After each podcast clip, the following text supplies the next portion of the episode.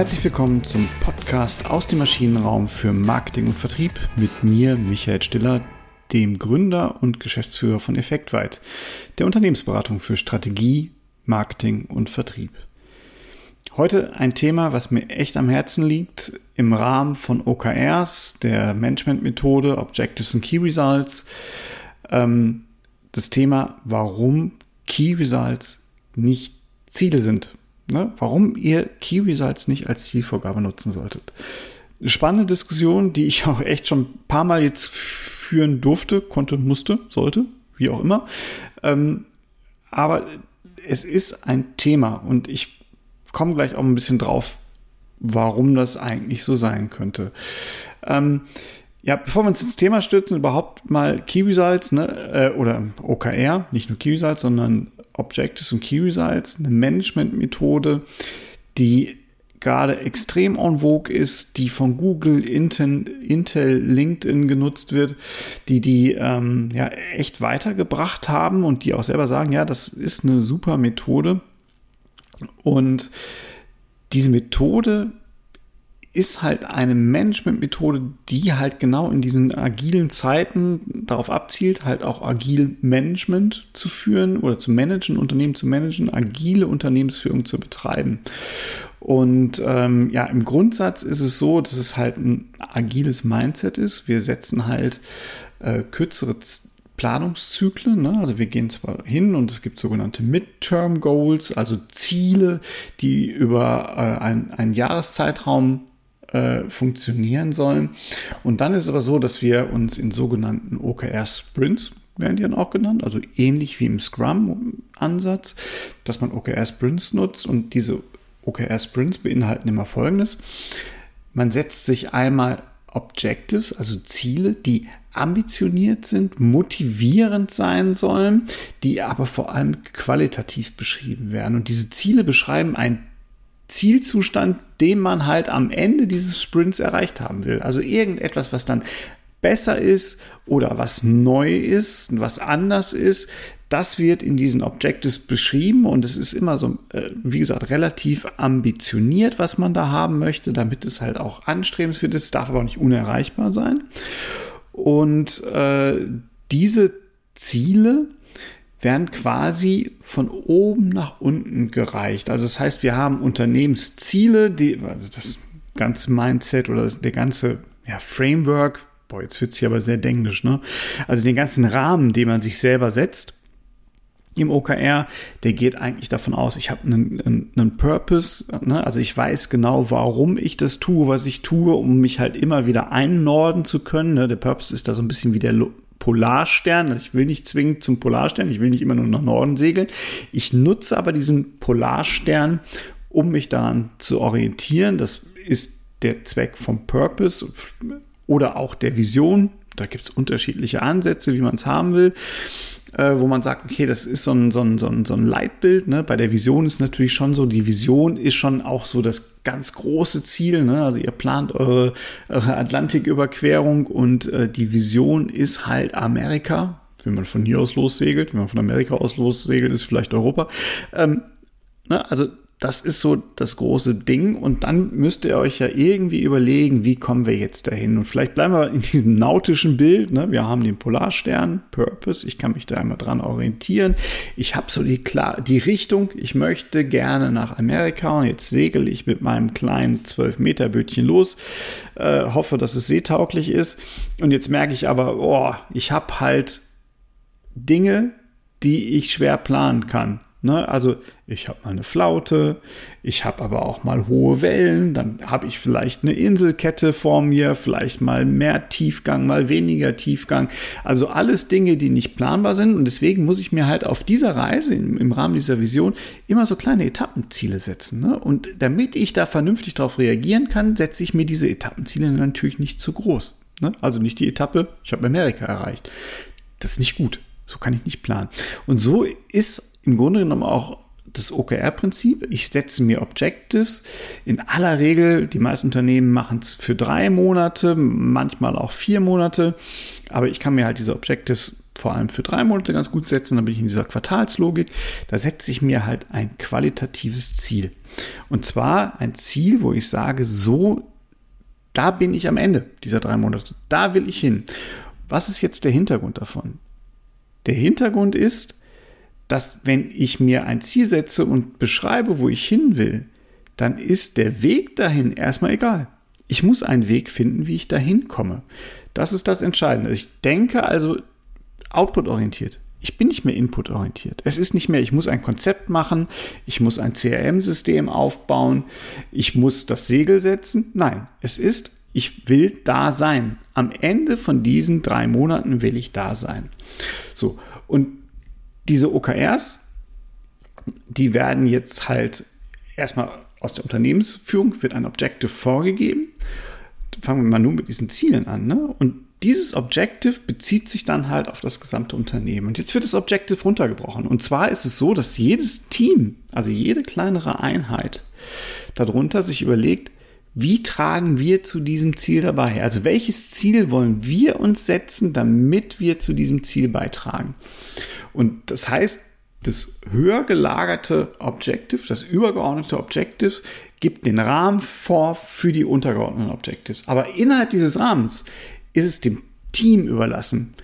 Was kannst du denn erreichen? Und das hat natürlich einen wahnsinnig wichtigen Effekt. Es hat nämlich diesen Effekt, äh, dass das Team selbstbestimmt. Das Team setzt das Ziel und wir gehen alle davon aus, wenn ich Selbstbestimmung habe, steigert das ganz enorm meine Eigenmotivation. Ne? Weil bei allem anderen fühle ich mich ja nur reaktiv. Ich bin passiv. Ich krieg genau was vorgesetzt. Das musst du erreichen, das muss am Ende rauskommen. Hm, dann renne ich dem halt irgendwie hinterher. Wenn ich mir mein eigenes Ziel setzen kann, dann bin ich aktiv. Ich, ich habe mir dieses Ziel gesetzt. Ich habe ein eigenes Commitment dazu abgegeben und deswegen versuche ich es auch mehr zu erreichen.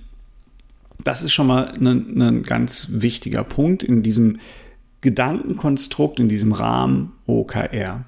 Jetzt haben viele Führungskräfte direkt so ein bisschen Angst. So, oh, Moment mal. Ne? Also das ist ja doof. Haben wir schon mal versucht. Wir haben schon mal gesagt, setzt euch mal alle Ziele und wir gucken, was bei rumkommt. Ja, aber genau da ist der, der Punkt das übergeordnete Objective gibt es Ziel vor und wenn, wenn ich halt auf Unternehmensebene bin, da habe ich halt meine Midterm Goals, also meine Jahresziele, die ich ebenfalls motivierend formuliere, wo ich sage, okay, ich muss jetzt gucken, dass ich halt innerhalb dieses Jahresziels, ne, ich bis keine Ahnung, ne, ich, ich möchte einmal äh, in, in die Mitte des Atlantiks gesegelt sein, ähm, das ist so die, mein, mein Jahresziel. Und ähm, alle einzelnen Zwischenziele, die ich mir dafür setze, die müssen halt in diesem Rahmen sein. So, und jetzt breche ich das so ein bisschen runter, jetzt sind wir mal auf Unternehmensebene, dann bedeutet das natürlich, dass mein untergeordnetes Ziel in diesem Rahmen sein muss. Und alles, was dazu beiträgt, das übergeordnete Ziel zu erreichen, ist ja gut. Ne? Und das ist immer besser, diese selbstmotivierten Ziele zu, zu nehmen, weil man danach strebt. So, jetzt passiert Folgendes in vielen Unternehmen. Jetzt definiert eine übergeordnete Ebene, ein Bereich oder das Unternehmen selbst Objectives. Und jetzt kommen die Results zum Zuge, weil aus diesem Gedanken, den übrigens John Doerr äh, mal bei Google eingeführt hat und damit wurde diese Methode eigentlich bekannt. John Doerr, äh, ein ehemaliger Manager von Intel, bei Intel hat man das wohl zum ersten Mal entwickelt, aber John Doerr hat es dann veröffentlicht und hat dann es bei Google eingeführt. Und der sagt natürlich im Moment mal, qualitative Ziele sind super, um zu motivieren um eine Visualisierung hinzubekommen. Wir brauchen aber schon was Messbares, um zu wissen, haben wir das Ziel erreicht? Und das machen die Key Results. Die Key Results messen eigentlich, haben wir dieses Ziel erreicht. Sie sind die kleinen Anker, die, wo ich, an denen ich mich orientieren kann. Der ein oder andere spricht dann auch von Erfolgstreibern, die die Zielerreichung beeinflussen, die mir zeigen, ja, ich bin auf dem richtigen Weg und ich kann das Key Results messen. Und jetzt sagt man halt auch, na ja, wenn ich so ein qualitatives Ziel habe, dann ist es in aller Regel nicht mit einer Kennzahl messbar, weil ich habe meistens ja Dinge, die dagegen zielen. Ne? Also wenn ich zum Beispiel sage, ich möchte halt am Ende des Monats äh, möchte ich deutlich mehr Kunden haben, ist kein gutes Objective. Ähm, in anderen Folgen erkläre ich gerne mal, warum das kein gutes Objective ist. Aber dann ist das Key Result ja auf der einen Seite der Punkt, wo ich sage, naja, das ist jetzt Anzahl Kunden. Und auf der anderen Seite habe ich aber auch sowas wie Budgets. Ne? Und daran erkenne ich, ich habe ja Zielkonflikte, ich habe unterschiedliche Treiber meines Erfolgs und ich kann da nicht frei mit umgehen. Und deswegen setze ich mir halt Key Results. Jetzt passiert Folgendes. Jetzt geht der ein oder andere hin, sagt so, hey, ich habe jetzt ja für meinen Bereich, habe ich jetzt ja meine Objectives definiert und ich habe meine Key Results definiert. So, und jetzt hole ich mir mal den Schmidt ran und der Schmidt soll dieses Key Result erreichen. Und der Müller soll aber dieses Key Result erreichen. Was habe ich dann? Ich habe nichts anderes als Management by Objectives. Ne? Also ich gebe jetzt einem Manager eine Kennzahl wieder vor. Das ist erstmal gut. Ne? Also grundsätzlich versteht mich jetzt nicht falsch. Auch dadurch habe ich ja manchmal schon einen Erfolg, dass ich sage, naja, ich habe jetzt einem Manager eine klare Kennzahl vorgegeben. Finde ich grundsätzlich schon mal gut. Ist auch nicht bei all unseren Kunden immer der Fall. Und diese Kennzahl ist sogar noch in einen Kontext eingebettet. Ne? Also ich kann dem Manager auf Basis des Objectives auch noch erklären, warum diese Kennzahl für uns bedeutend ist. Das Problem, was ich jetzt nur habe, ist, dieser Manager, der jetzt diese eine Kennzahl kriegt, der hat keinen richtigen Durchgriff auf die andere Kennzahl, die vielleicht sogar im Zielkonflikt steht. Das war Punkt 1. Finde ich aber gar nicht so schlimm, kriegt man ja noch irgendwie geregelt.